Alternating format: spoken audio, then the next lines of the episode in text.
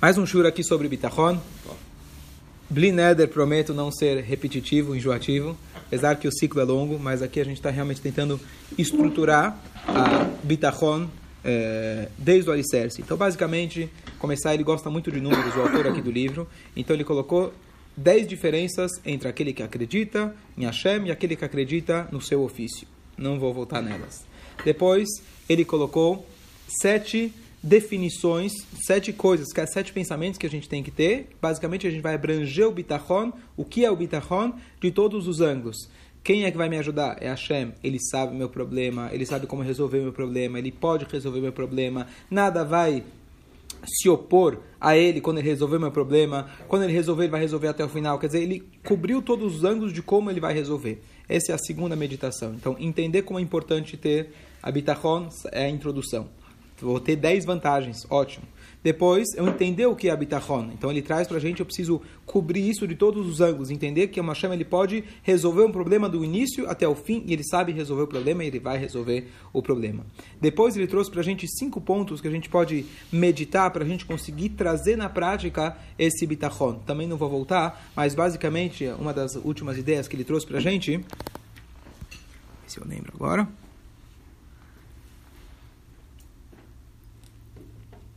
Ah, o, o, o, talvez o, o alicerce mais importante de todos eles a gente entender de que uma vez que eu já sei que é Hashem quem resolve meu problema, eu preciso acertar minhas contas com quem? Com Ele. Então, se eu tenho algum problema, que isso que a gente elaborou bastante no último shur, a gente tem que parar e pensar, não qual vai ser a melhor solução prática, isso sim eu tenho que também pensar, mas alguém que acredita em Hashem, ele vai falar, bom, isso aqui é um chacoalhão, é um sinal divino. Então, está na hora, se alguma coisa não está indo bem, eu preciso meditar e eu melhorar no meu elo com Deus. Porque se afinal, se de fato eu acredito que Ele é quem salva, quem ele quem, é Ele quem resolve, então, então eu tenho que resolver meu problema com Ele primeiro. Depois o resto fica como secundário. Mas também precisa ser feito, mas é secundário. Basicamente, essas são... Ah? Se junta o elo, depois ele resolve. Primeiro se faz o elo com Deus. Faz o refaz, quer dizer, reanimar, revitalizar teu elo com Deus e depois você, aí sim, aí sim você pode seguir para a prática, mas esse é o principal. Ok. Agora ele vai falar duas coisas, duas áreas na qual isso vai ajudar a gente.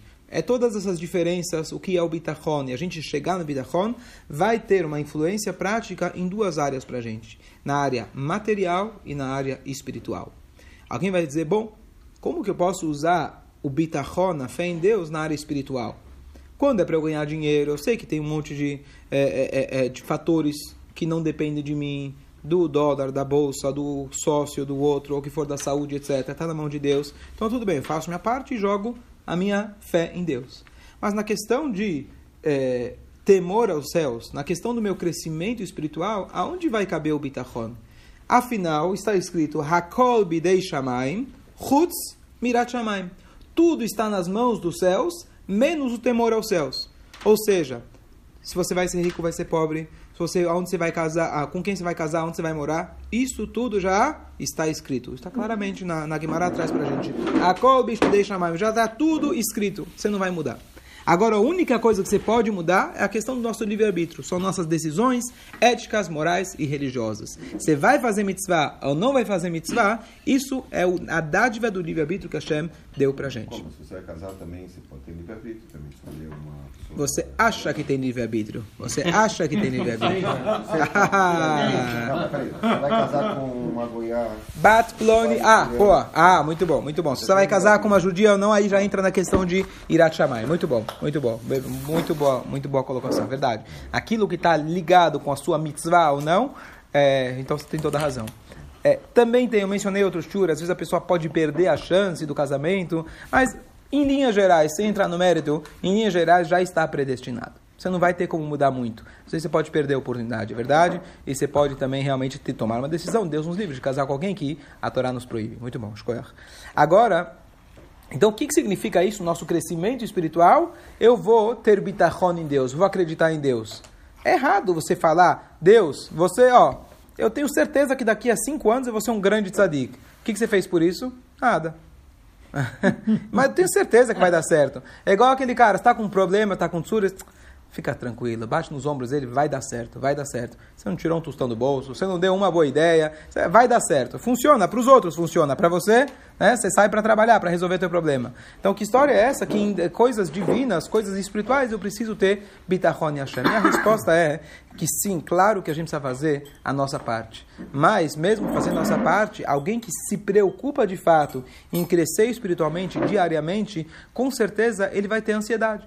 Da mesma maneira que alguém se preocupa sempre com dinheiro, ele tem ansiedade e às vezes tristeza, depressão porque pelo aquilo que ele fez de errado, alguém que de fato está envolvido no seu dia a dia, num crescimento espiritual diário, qual que vai ser a ansiedade dele? Ao invés dele acordar de manhã e falar, poxa, será que hoje eu vou conseguir mais alguns trocados para colocar no meu bolso? Ele vai pensar, será que hoje de fato vou conseguir controlar a minha raiva? Será que hoje eu vou conseguir controlar o meu egoísmo? E assim por diante. E mesmo para isso, apesar de que a gente faz a nossa parte, se Deus não te desse uma forcinha, você sozinho não ia chegar em lugar nenhum. Então, mesmo na questão espiritual, é muito importante a gente desenvolver o bitachon. Para uma pessoa que, por algum motivo, Baruch Hashem não tem preocupações materiais, ele está numa fase na vida que não está preocupado, ainda assim ele precisa de bitachon, porque aí ele pode aproveitar e focar esse momento no crescimento espiritual. E dentro do crescimento espiritual, apesar de que a bola está nos teus pés, você que tem que marcar o gol e etc., mas para você fazer isso, você precisa constantemente estar tá pensando e meditando com uma certa tranquilidade e confiança de que vai dar dar certo, você vai conseguir crescer. Então aqui, como eu falei, pelo jeito ele era matemático ou engenheiro, uma pessoa muito estruturada, tudo ele gosta de dividir, dividir em números. Então agora ele divide, ele diz, é, ele desmembra. desmembra, obrigado, desmembra a, a questão da confiança e nas quais áreas da vida que vai nos ajudar. Então, a área espiritual e a área material. Então ele fala muito simples.